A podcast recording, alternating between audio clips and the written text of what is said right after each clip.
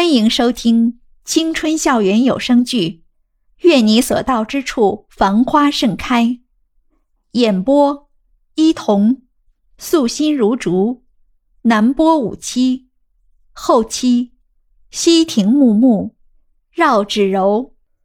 第四十四集，养老院风波很快就过去了，袁依依并没有记住那天的种种不愉快。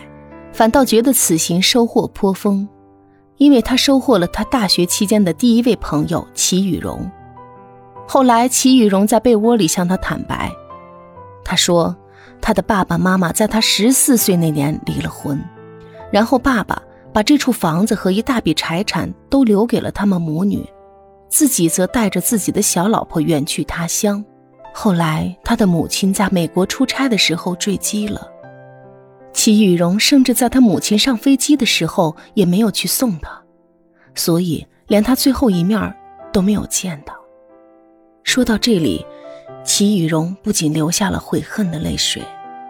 他想，如果自己不是那么倔强，在妈妈发短信给自己的时候能多给她几次回复，然后在他每次出门前给她一个拥抱，让她早点回来，可能他现在也就不会整天都活在自己的自责中。久久不能释怀。后来，法院自然而然就把抚养权给了齐雨荣的爸爸。但是说是抚养，倒和放养没什么区别。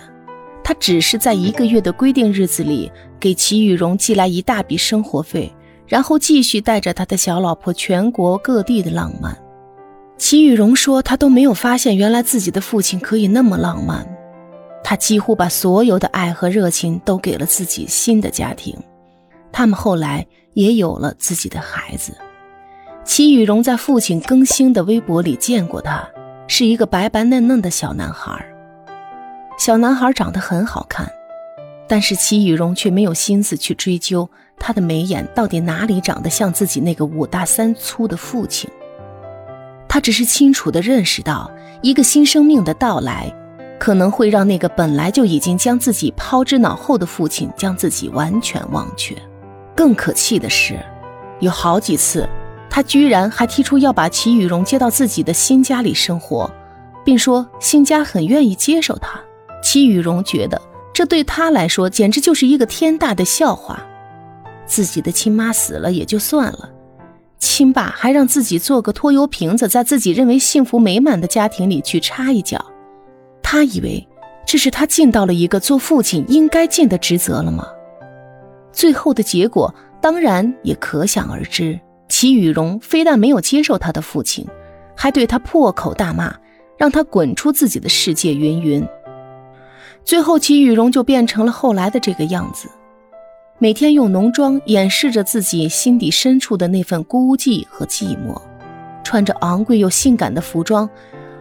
毫不心疼地挥霍着父亲给他的生活费，在对父亲和他的那个新家的怨恨中，他渐渐忘了生活中最初的样子。直到不久前，他看到在讲台上红着脸介绍自己的袁依依，他不由得回想起自己小的时候，那个时候她也只是一个害羞腼腆的小女生，一有生人来，她就躲在爸爸妈妈的身后，特别的胆怯。后来。